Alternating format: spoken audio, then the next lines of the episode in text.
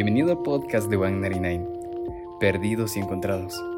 A través de este espacio te compartiremos las verdades de la palabra de Dios sobre temas variados de una manera práctica y aplicable a tu día a día. Esperamos que así como la oveja perdida, seas encontrado por tu buen pastor. Comencemos. Bienvenidos amigos a Diseño Original, parte 2.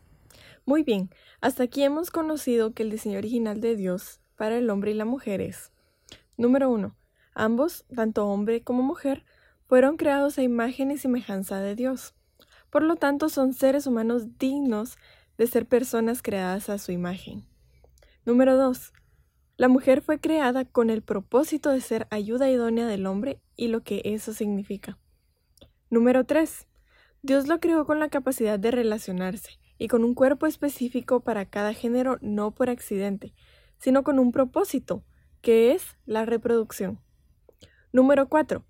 Ambos tienen dominio y responsabilidad sobre la naturaleza. Número 5. El sexo fue creado y establecido por Dios, y es entre un hombre y una mujer. Número 6.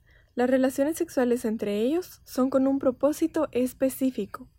Número 7. Con el sexo, Dios establece la institución del matrimonio. Y número 8. El sexo une a un hombre y a una mujer de manera que se vuelven una sola carne. Y bueno, hoy vamos a ver un poco más sobre las relaciones sexuales antes del matrimonio. Entendemos que Dios nos hizo seres sexuales con un deseo sexual natural. Pero ojo, también nos dio la capacidad de controlar estos deseos. En 2 de Timoteo 1.7 podemos ver, pues Dios no nos ha dado un espíritu de temor, sino de poder, amor y dominio propio.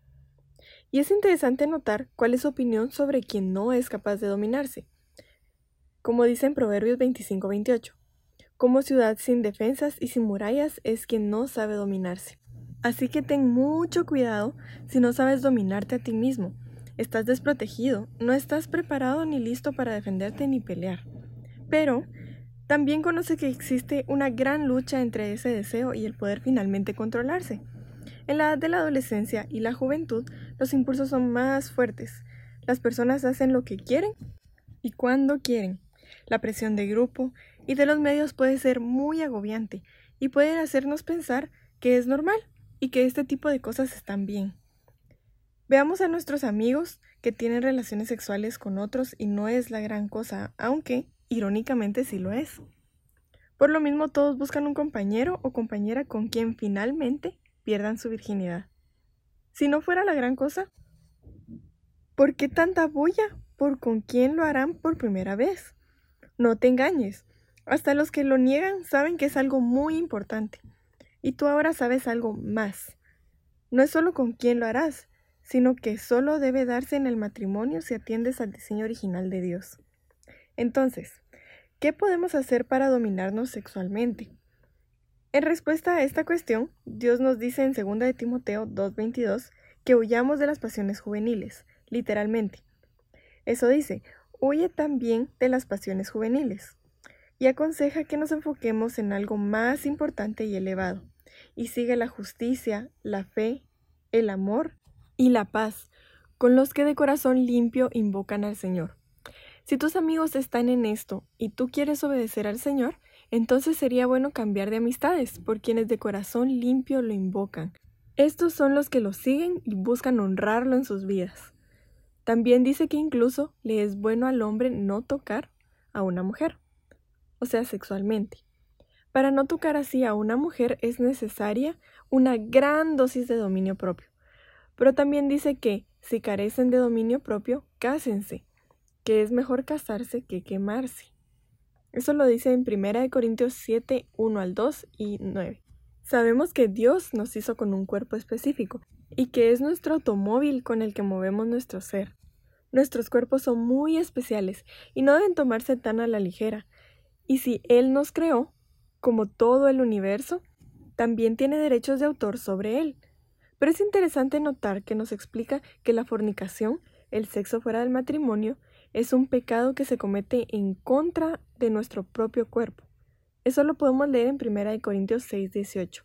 A los que estamos en Cristo también nos hace una pregunta sobre este tema. ¿No saben que sus cuerpos son miembros de Cristo?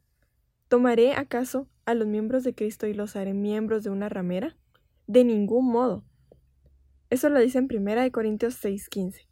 Finalmente, esto de la pureza sexual y nuestros cuerpos para Dios es algo muy serio.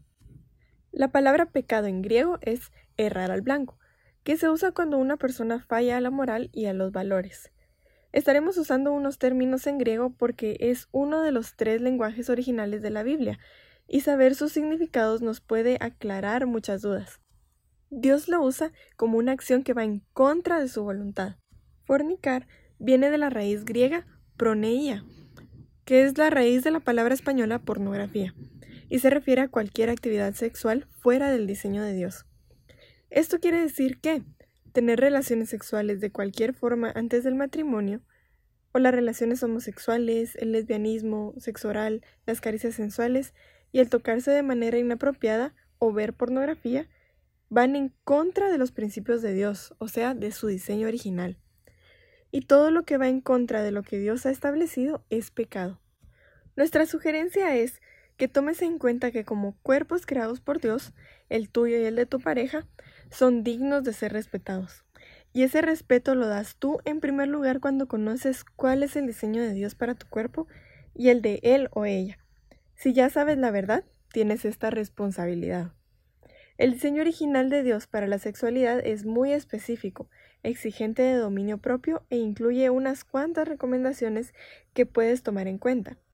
Su diseño también exige que el sexo deba realizarse únicamente en el matrimonio y bajo las especificaciones suyas. Todo lo que va en contra de estos principios es pecado y la paga del pecado es la muerte eterna. Como dice Romanos 6:23.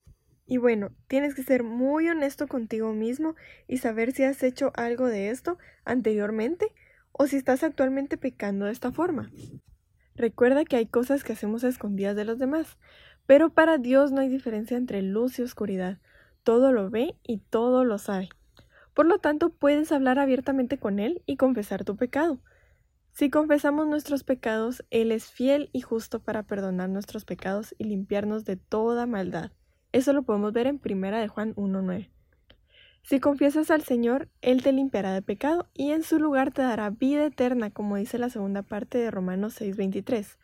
Mas la dádiva de Dios es vida eterna en Cristo Jesús.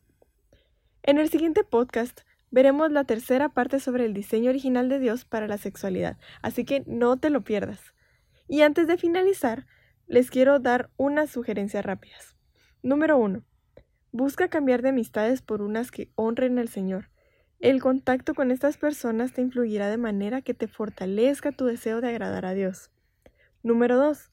También si lo deseas, puedes hablar con una persona de madurez espiritual que pueda ayudarte y aconsejarte si has decidido dejar estos pecados atrás. Y número 3. Aléjate de música, videos, fotos, series, amistades que promueven la promiscuidad sexual o cualquier tipo de actividad sexual fuera del diseño original de Dios. Esto te ayudará a mantener tu enfoque y a desintoxicar tu mente. Y si gustas, también puedes hablar con nosotros. Nos puedes escribir por Instagram o a nuestro correo. Los esperamos en el siguiente podcast.